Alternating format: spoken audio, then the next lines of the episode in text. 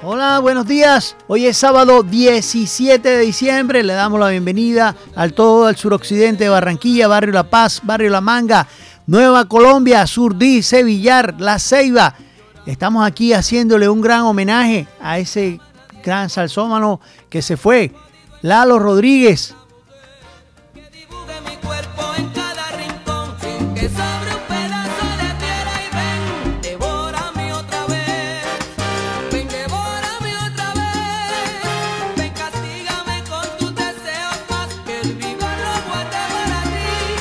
Y estos son los titulares.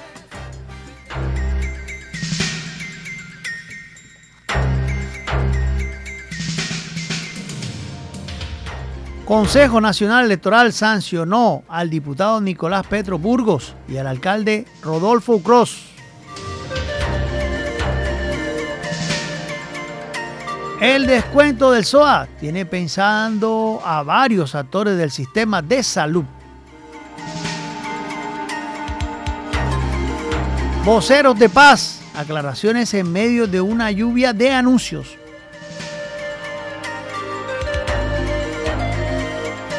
Petro acepta que campesinos continúen con coca hasta que venga la sustitución.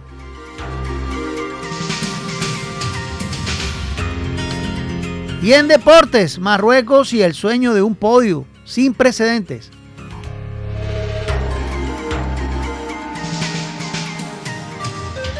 Todo un camello. Siguen las bajas de brote de gripa en la selección de Francia.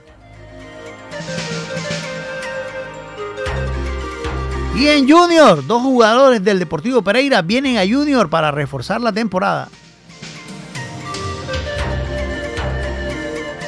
De luto del fútbol internacional, así despidió el mundo del fútbol a Sinisa Mihailovic,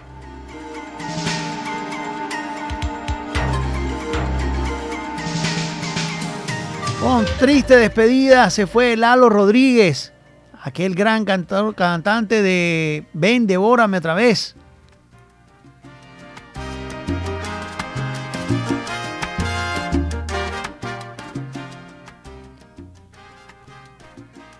Consejo Nacional Electoral sancionó a los diputados Nicolás Petro Burgos y al alcalde Rudolfo Cross.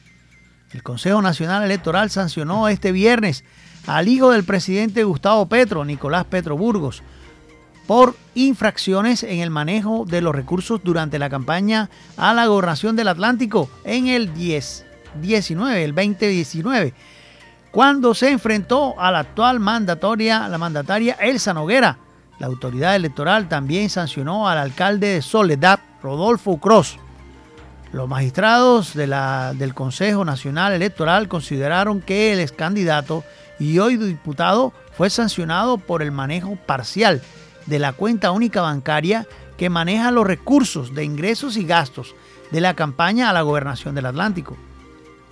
Según la resolución, Petro Burgos deberá pagar el equivalente a 15 millones de pesos, porque tanto él como su jefe de campaña no ingresaron a la cuenta única 176 millones de pesos que fueron usados para la contienda electoral, informó un medio de Bogotá.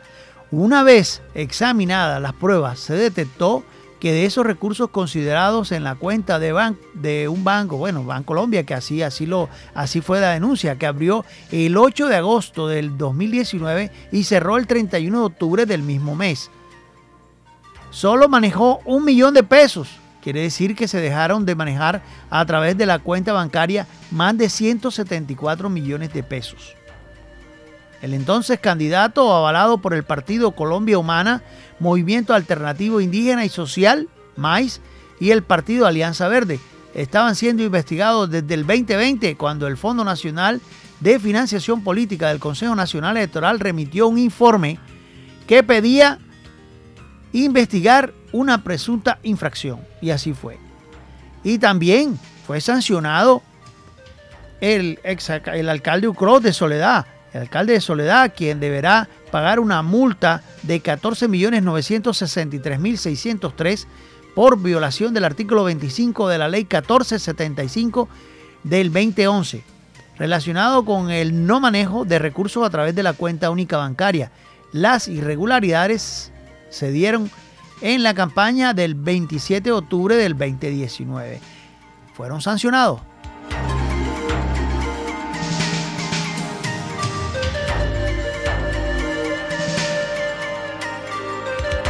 Hay una noticia que tiene pensando a todos los, motociclistas de la ciudad de, de toda Colombia, en donde la noticia no, todavía esto no, no se ha aprobado. Yo no sé qué está pasando con el SOA, pero el descuento del SOA tiene pensando a varios actores del sistema de salud. El decreto que debe establecer el SOA un descuento un 50% del SOA anunciado por el gobierno hace unas semanas no ha sido firmado pero está generando una discusión muy intensa entre los actores del sistema de salud. Hay mucho dinero en juego, es lo que se dice. Este 15 de diciembre las redes sociales se, se llenaron de pantallazos y quejas de conductores que reclaman a sus aseguradoras el descuento del 50% del SOAP, promedio por el gobierno nacional a pesar de que el Ministerio de Transporte había asegurado que en esa fecha eh, entraba en vigor la medida, lo cierto es que al derecho, que el derecho publicado como borrador hace unos días sigue sin firmarse y es posible que no se firme hasta la próxima semana. La medida está siendo consultada en tres ministerios, ¿cuáles son? Salud, Hacienda y Transporte. Y paralelamente también es, es, el centro de mesa de trabajo de varios actores del sistema de salud, como la Asociación Colombiana de Hospitales y Clínicas, Fasecolda también, pues esa agremiación y el gremio de las compañías de seguro. Ambas mantienen conversaciones con Mi Salud sobre lo que implica para el sistema de salud que alrededor de 9 millones de motos se les haga un 50%, que es lo que anunció el gobierno. Estamos esperando.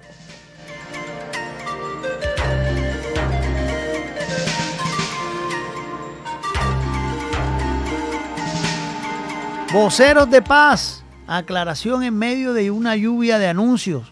Pero ¿quiénes van a ser esos voceros de paz? La medida para que jóvenes capturados durante la protesta social hagan parte de la paz total empieza a tomar forma. Acá le contamos lo que se resolvió y lo que falta.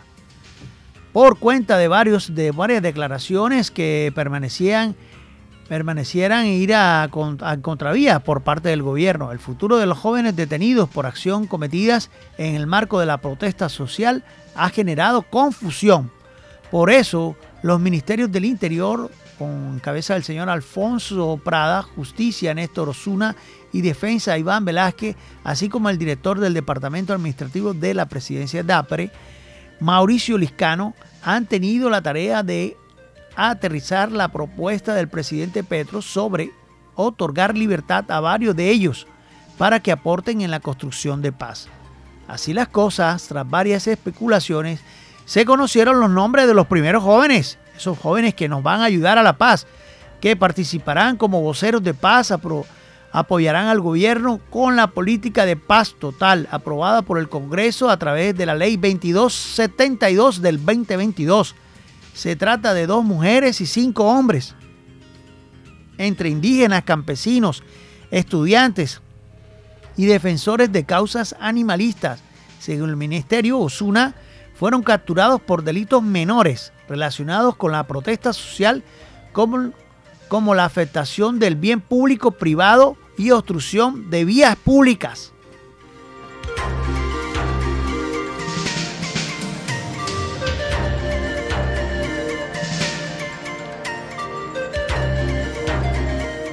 Petro acepta que campesinos continúen con coca, sembrando coca hasta que la sustitución sea eficaz. En el encuentro cocalero del Catatumbo, el presidente Gustavo Petro recibió las propuestas sobre la salida a los cultivos de uso ilícito, ordenamiento territorial y paz concertadas por los campesinos. Anunció que la construcción de la Universidad del Catatumbo se iniciará en abril próximo. Esto quiere decir que el presidente Gustavo Petro aceptó una de las principales propuestas de los campesinos, cultivadores de coca del Catatumbo, que no se vean obligados a arrancar sus matas hasta que los nuevos cultivos sean efectivamente productivos.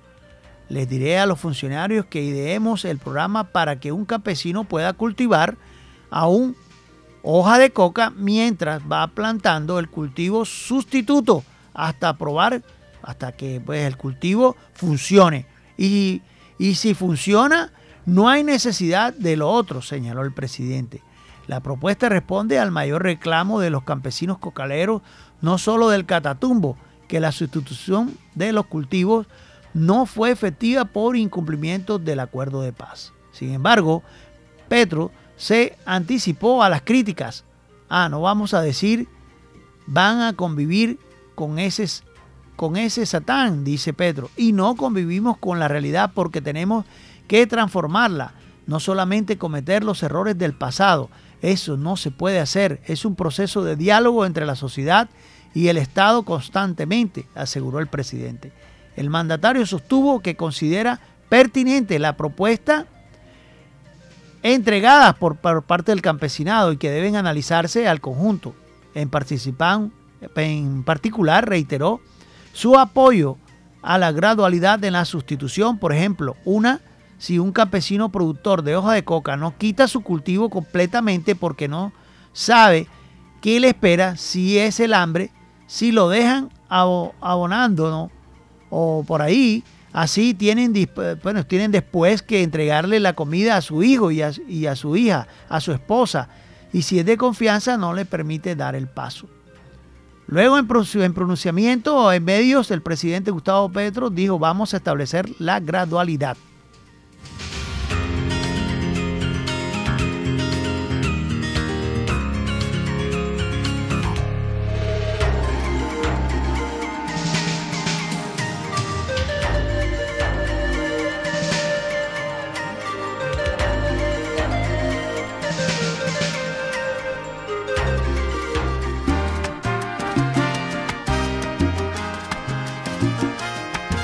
Noticia de la salsa.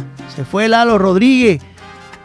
Bueno, eh, con Devórame otra vez. Uno de los, pero lo que, lo que se dice es pues que sobre probablemente millones que en el mundo y sobre todo América Latina han cantado con todo pulmón esta estrofa de Ven Devórame otra vez y probablemente la misma cantidad de personas han brillado en las, en las pistas de baile gracias a su contagiosa melodía se fue Lalo. Pero este tema musical que se convirtió en un hito de la salsa desde, desde, su estreno en el año 1988, cuando los artistas del género solían hacer música romántica y no erótica, no hubiese alcanzado el éxito si no fuese por la inconfundible voz de su intérprete. El puertorriqueño Lalo Rodríguez fue encontrado muerto el pasado martes 13 de diciembre en un complejo residencial público de la ciudad natal. Carolina, en el norte de Puerto Rico. Murió en su ciudad natal, Carolina, en el norte de Puerto Rico. Las causas del fallecimiento del artista, quien tenía 64, 64 años, aún son investigadas por la policía de la isla. Eso es lo que se dice de Lalo y son muchos los que se han sorprendido con el hecho de que Lalo quien se consagró como una de las estrellas de la salsa más importantes. Eh, el boricua no, no quería grabar el tema como fue compuesto originalmente y hasta cambió sus letras. Ven, devórame otra vez, que fue la que lo hizo dar a conocer. Te contamos que el artista se resistió a la versión original de la canción. También te recordamos algunos datos importantes sobre su vida. Un asunto de fe, Ven, devórame otra vez, fue parte de la producción de Un Nuevo Despertar que estrenó en 1988. 1988 marcó un regreso en la, en la vida del artista quien había puesto en pausa su carrera por cuatro años. El tema no fue compuesto por Lalo, sino por el dominicano Palmer Hernández. Lalo, quien era devoto, devoto, de, devoto cristiano, no se esperaba el ascenso de la canción, tampoco su carrera fuese marcada por ella para siempre. Y es que el tema musical tenía letras que el cantante consideraba demasiado explícitas, algo que contradecía su fe cristiana, por lo que se negaba a cantarlo. Yo estaba en la iglesia cuando escuché el estribillo, ven, devórame otra vez, que dice, he mojado mis sábanas blancas recordándote. Yo me dije que si no lo grababa así, ningún pastor me iba a permitir pisar las escaleras de la iglesia, sostuvo el propio artista en una entrevista en el 2020 en el diario Boricua El Nuevo Día. La frase continuó del cantante tres veces en la melodía, aunque el productor del disco, Julio César Delgado, insistió en que fuese cantada en su versión original. Ládolo decidió cambiar la letra. Le dije en vez de recordar, eh, recordándote tres veces, yo iba a decir para complacerlo, recordándote la primera vez y las otras dos llorándote. Así se extiende que es una queja de amor, algo nostálgico, pero le quitamos la connotación directa, contó el artista en un video. Pese a las modificaciones del tema, fue un éxito rotundo.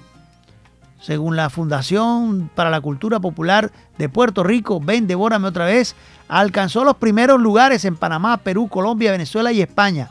De hecho, en España se la señala una publicación digital de la entidad. La producción recibió un disco de platino y uno de oro por lograr vender más de 200.000 copias de dicho éxito.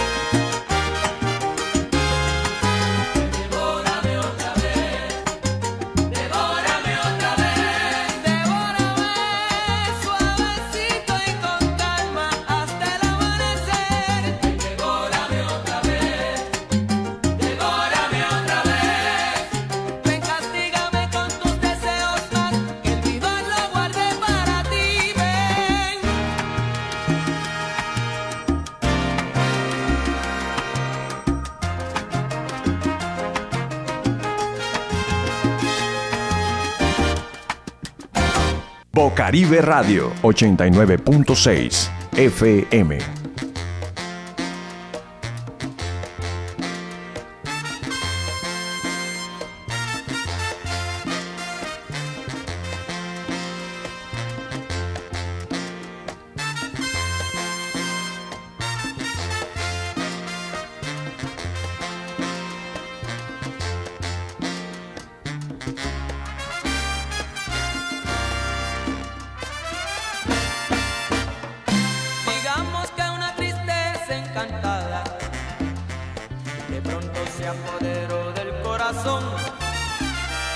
Digamos que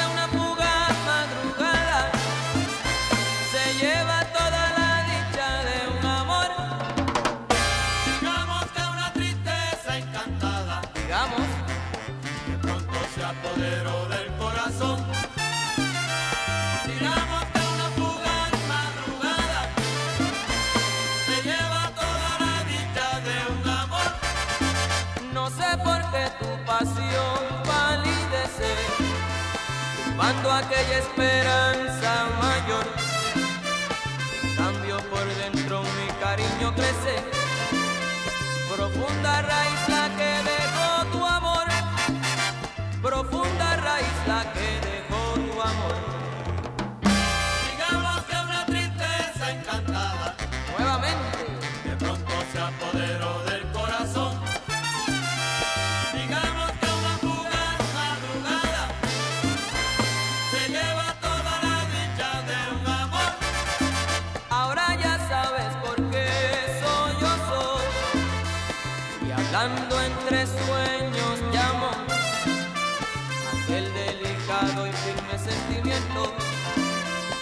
una fugaz madrugada se lleva toda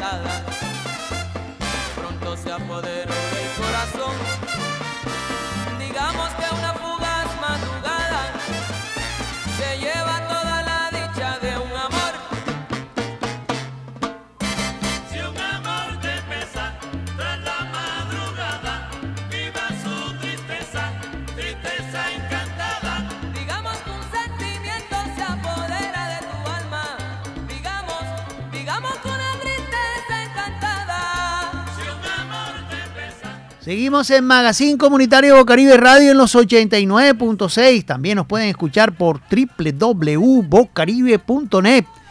O si está fuera del país, en Madrid, en Estados Unidos, en cualquier lado, pueden ir al buscador, colocar Radio Garden, Bocaribe Radio Barranquilla. Y ahí estamos todos los sábados de 9 a 10 de la mañana en Magazine Comunitario, el magazine del suroccidente de Barranquilla. El chat de comunicadores sociales del Caribe en cabeza de nuestro compañero Alex Lewis, quien le damos un saludo especial, me pasa un reporte de un señor que trabaja en la rama judicial. Exactamente, el señor tiene su carnet. Es, el señor César Augusto Blanco de León. Él es, él es sustanciador, eh, trabaja en el juzgado 13 y está tirado en una terraza. Aquí me dicen los compañeros, un servicio social.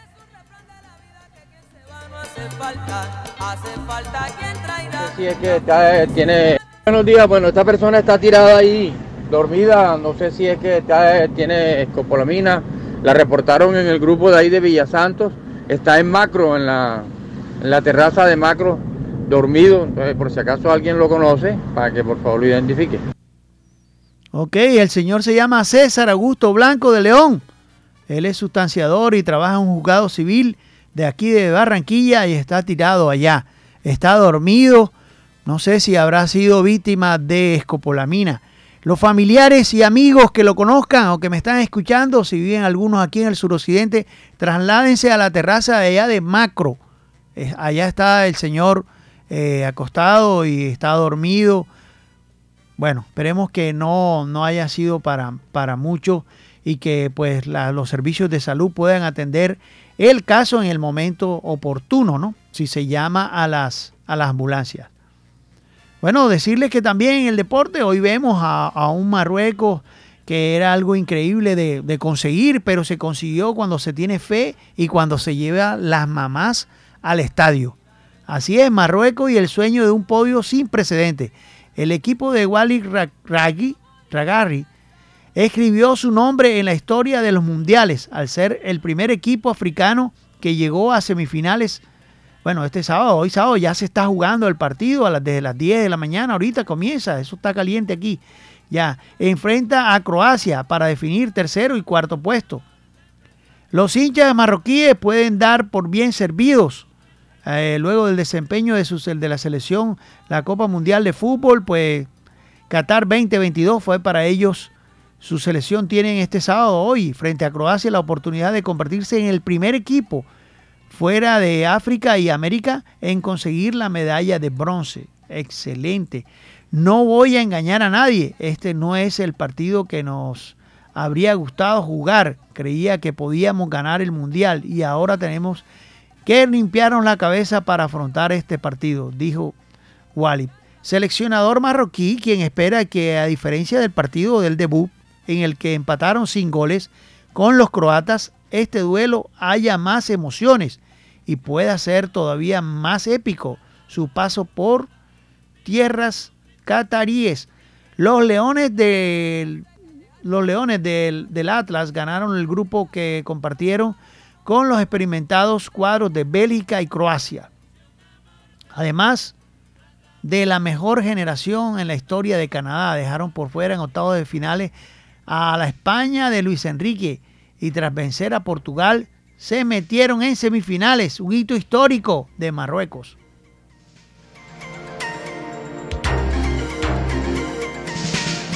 Tenemos bajas también para el partido de mañana de Francia. Todo un camello. Siguen las bajas por brote de gripa en la selección de Francia.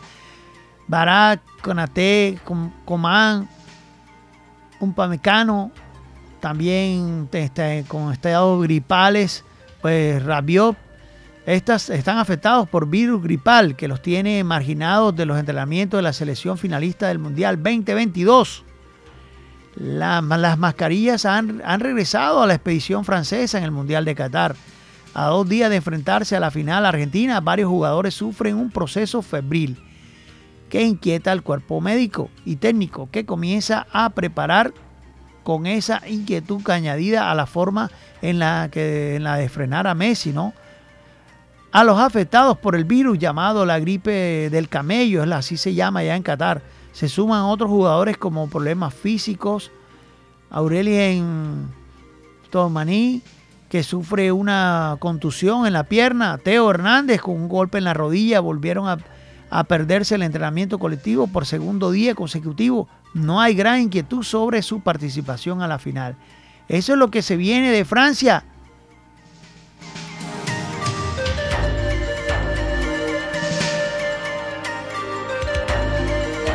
Vienen refuerzos de Junior, pero no del exterior.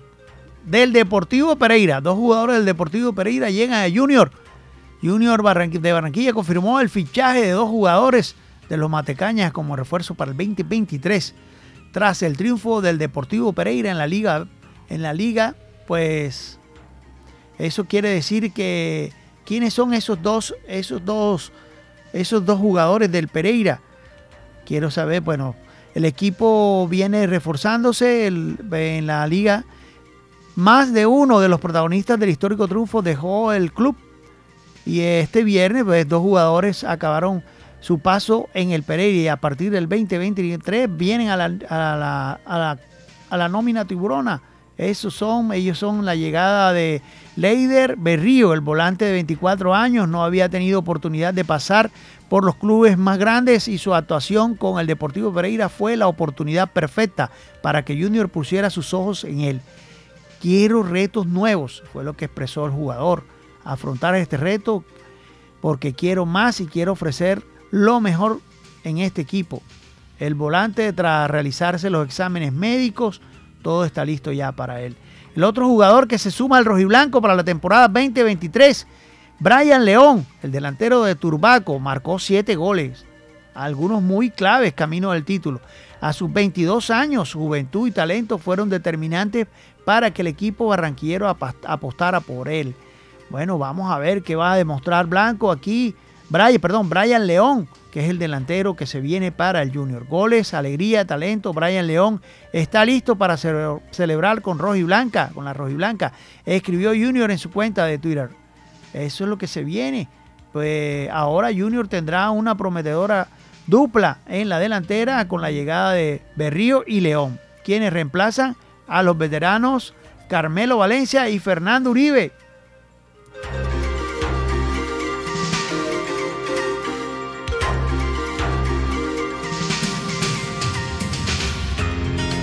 Hay una noticia en el fútbol de mucha tristeza. Se fue Sinisa Mihailovic, aquel gran jugador que bueno, también fue director técnico de, Iván Ramiro Córdoba y era, era también un gran jugador que pues se lo llevó una enfermedad de cáncer, eh, exactamente una, una enfermedad que lo aquejaba desde hace rato. El jugador entrenador que falleció este pasado eh, viernes a causa de una leucemia que arrastraba desde el 2019.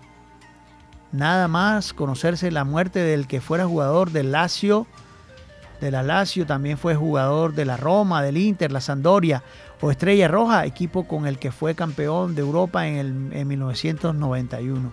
El mundo del fútbol, italiano, el fútbol italiano mostró sus condolencias a la familia de Servio, Servio e inundando las redes con comunicados y recuerdos de una figura muy importante en Italia, claro, Mihailovic. Como entrenador dirigió al Catania, al Fiorentina, a la Sandoria y al Milán, al Torino y al Boloña y a la selección serbia. El Boloña, el último equipo que, entrenó, publicó en su cuenta oficial de Twitter una foto del serbio en la que sale saludando, acompañada de un emotivo mensaje a Dios, Mister, vivirás por siempre en nuestros corazones.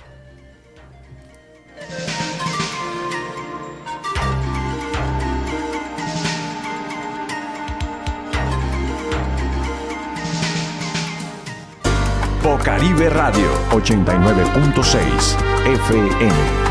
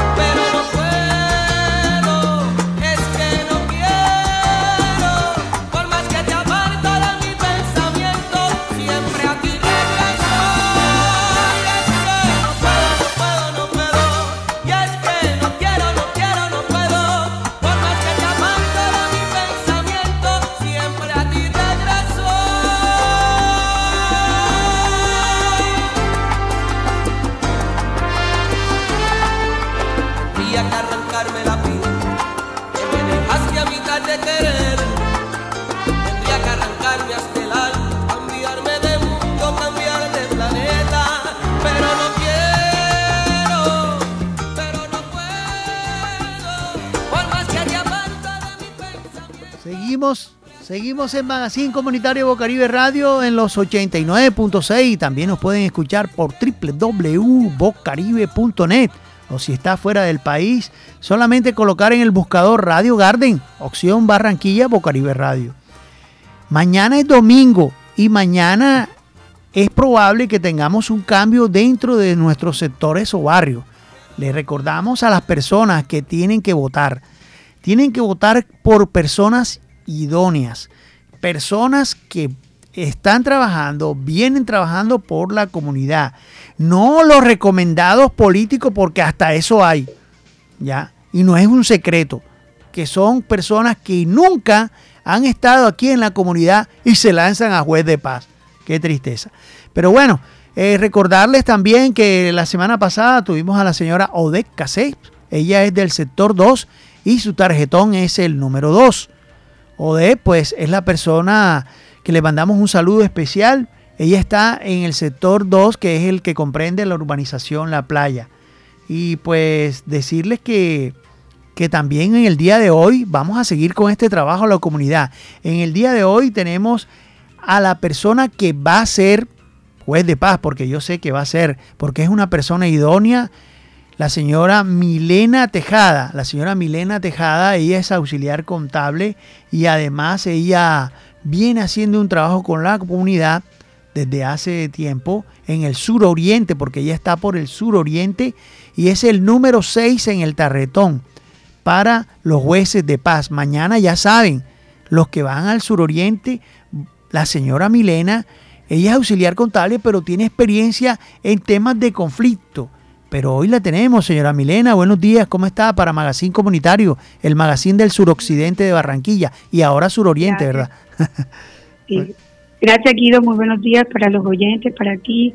Gracias por este espacio, la oportunidad que nos da para expresarnos y, y hablarle a, a, los oyentes y a toda la comunidad suroriente que por favor invitarlos a, a votar el día de mañana, a tener conciencia y, y bueno, como dijiste tú ahorita, eh, no dejarnos envolver como siempre nos hemos visto involucrados en la corrupción de compras de votos y este tipo de cosas que siempre se ven y tener de pronto esa conciencia de que tenemos que tener en cuenta a estas personas que realmente están dentro de la comunidad, que saben las problemáticas que tenemos a diario con la inseguridad, con todo este conflicto que vivimos.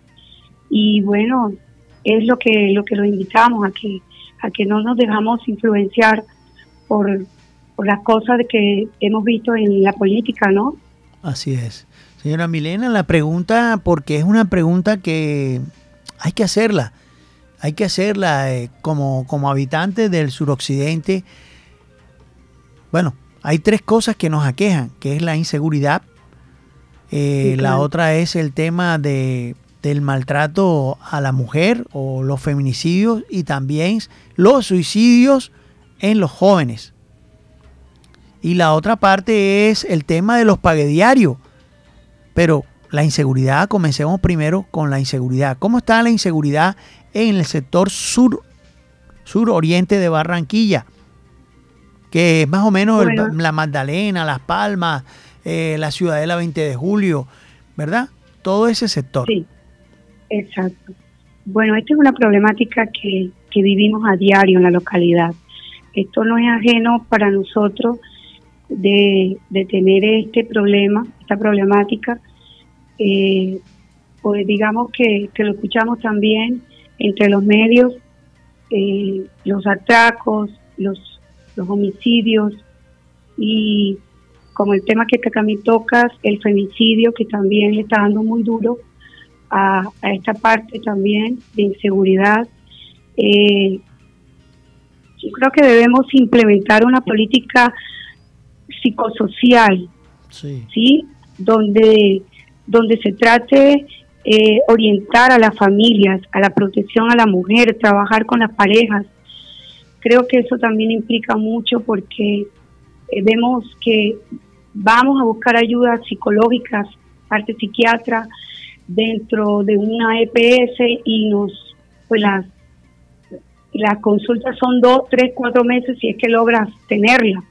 Entonces eso también eh, implica mucho, porque no solamente es, es, es, acusar, ¿no? No somos como ese enter de acusador, que es lo que venimos viendo en esta problemática de que no queremos ser unos jueces de paz acusador, sino conciliadores, eh, tener alternativas de, de evitar y de, de, prevenir toda esta problemática que se ha venido sí pero pero la, la pregunta señora Milena va, digamos, a la seguridad. La Policía Nacional colocó 500 policías más. sea, no, vamos, vamos primero con la inseguridad. La inseguridad, ¿cómo, ha, cómo ha, mejorado con los 500 policías más en Barranquilla? Porque a ellos los vemos, son en los centros comerciales, a los policías. Y, y pues, ¿cómo está el refuerzo de, porque son 26 motos más que con ese refuerzo que nos, que nos han dado? Y para Navidad, no sé si se van a quedar acá para el otro año, no sé. Pero, este ¿cómo, ¿cómo, está ese tema de la seguridad en el sector suyo en, especial? Bueno, el, acá en el barrio lo que vivimos es esa zozobra de, ver, como dice uno vulgarmente, la moto pasar, porque ya se sabe de mm. que hay que cuidar el celular y sus pertenencias. Y, y bueno, entonces es poca, poca la seguridad que vemos, porque pasan de pronto una moto cada una o dos horas dentro del barrio. Entonces, hay que trabajarle un poquito más a eso, porque si hay bastante policía, pues tenemos que ver eh, la presencia de ellos, pues, en, el barrio, que es, lo que lo que no se está viendo. Así es. ¿Y los feminicidios? ¿Cómo está el tema de los feminicidios, los suicidios, los suicidios de los jóvenes? Eh, ustedes tienen como tal, o sea, ustedes se lanzan a juez de paz, ¿cierto? Ganaron, listo, ganaron. ¿La infraestructura la tienen para ejercer su trabajo? tienen seguridad de la Policía Nacional y además de eso tienen una parte locativa donde puedan ejercer como conciliadores, conciliadores de la comunidad? Bueno, eso eso no lo tenemos. No lo tiene. Eso es a lo que O sea, que usted está haciendo la denuncia públicamente que no hay. No hay una locación para los jueces de paz en el suroriente, ¿cierto? Tenemos que desplazarnos a otra localidad, en otro barrio para hacer nuestro proceso. Gracias. eso es lo que lo que estaría yo por decirle que es lo que yo pediría para que la localidad haga presencia no solamente en, en la parte de, la policía, sino también tener una sede donde podamos tener y ejercer nuestro trabajo y, y hacer, eh, ayudar pues a la comunidad que realmente es la que está sentida con todo esto. Entonces hay dos, hay otro jalón de oreja para los concejales y para los alcaldes y para el alcalde Pumarejo que los jueces de paz que se van a lanzar necesitan la parte locativa, refuerzo por parte del ICBF para, para ayudar a las personas, a las mujeres y a las parejas que tienen problemas intrafamiliar, ¿verdad? Eso está claro. Exacto.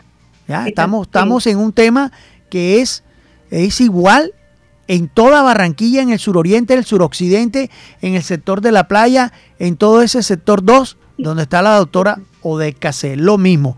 Ahora, el otro tema que nos aqueja, señora Milena, disculpe que le interrumpa, es el tema de los pagadiarios. No le podemos echar la culpa a esos muchachos porque ellos tienen que defenderse y trabajar con ese dinero.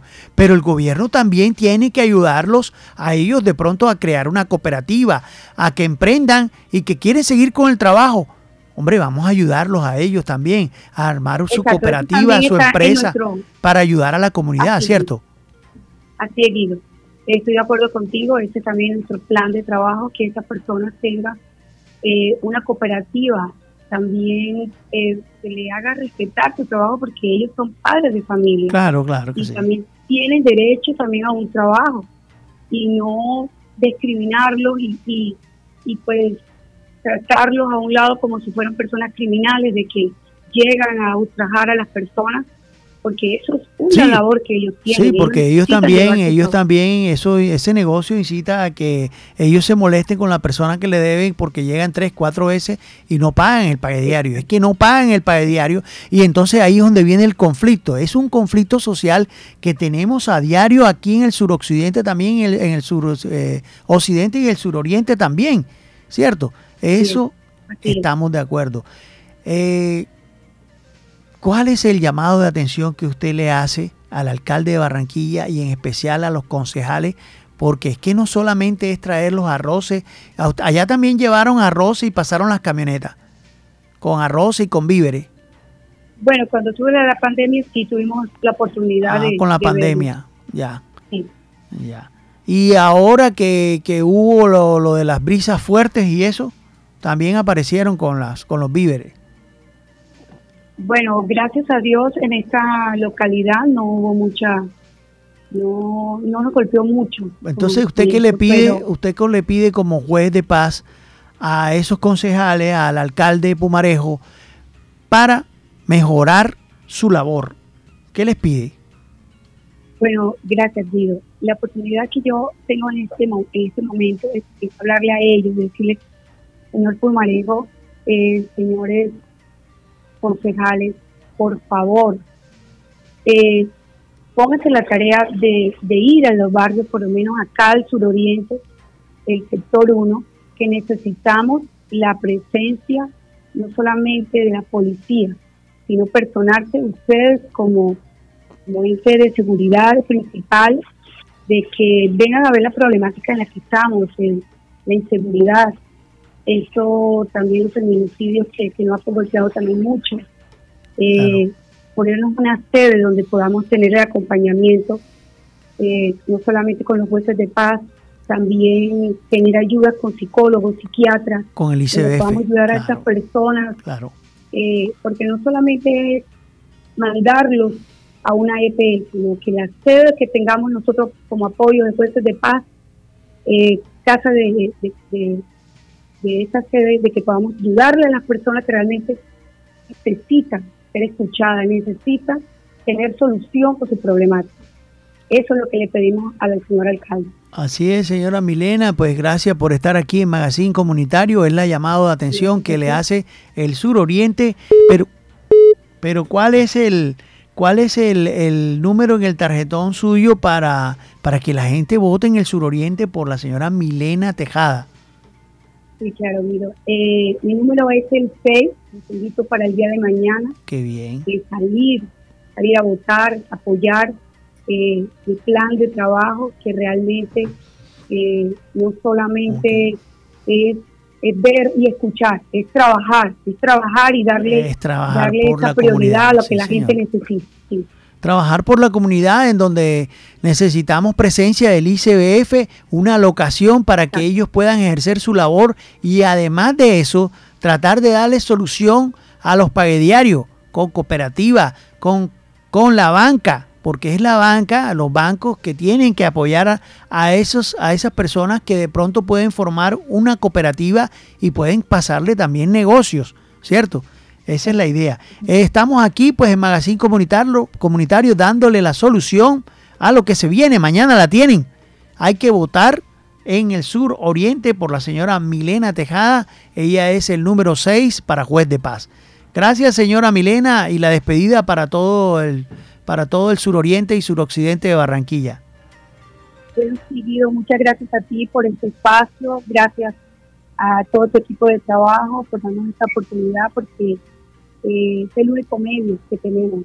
No, no se ha dado mucha publicidad para este, este evento que se va a realizar el día de mañana. Invitar a toda la comunidad suroriente, sector 1, salir a votar, tengamos conciencia de que tenemos personas que realmente trabajan por nosotros, por la localidad, por la comunidad y que tengamos respeto y conciencia de lo que vivimos a diario. Ok, gracias señora Milena, le deseamos suerte, ya saben, el número 6 en el suroriente la señora Milena Tejada. Gracias, muy amable por estar aquí en Magazine Comunitario. A ti también.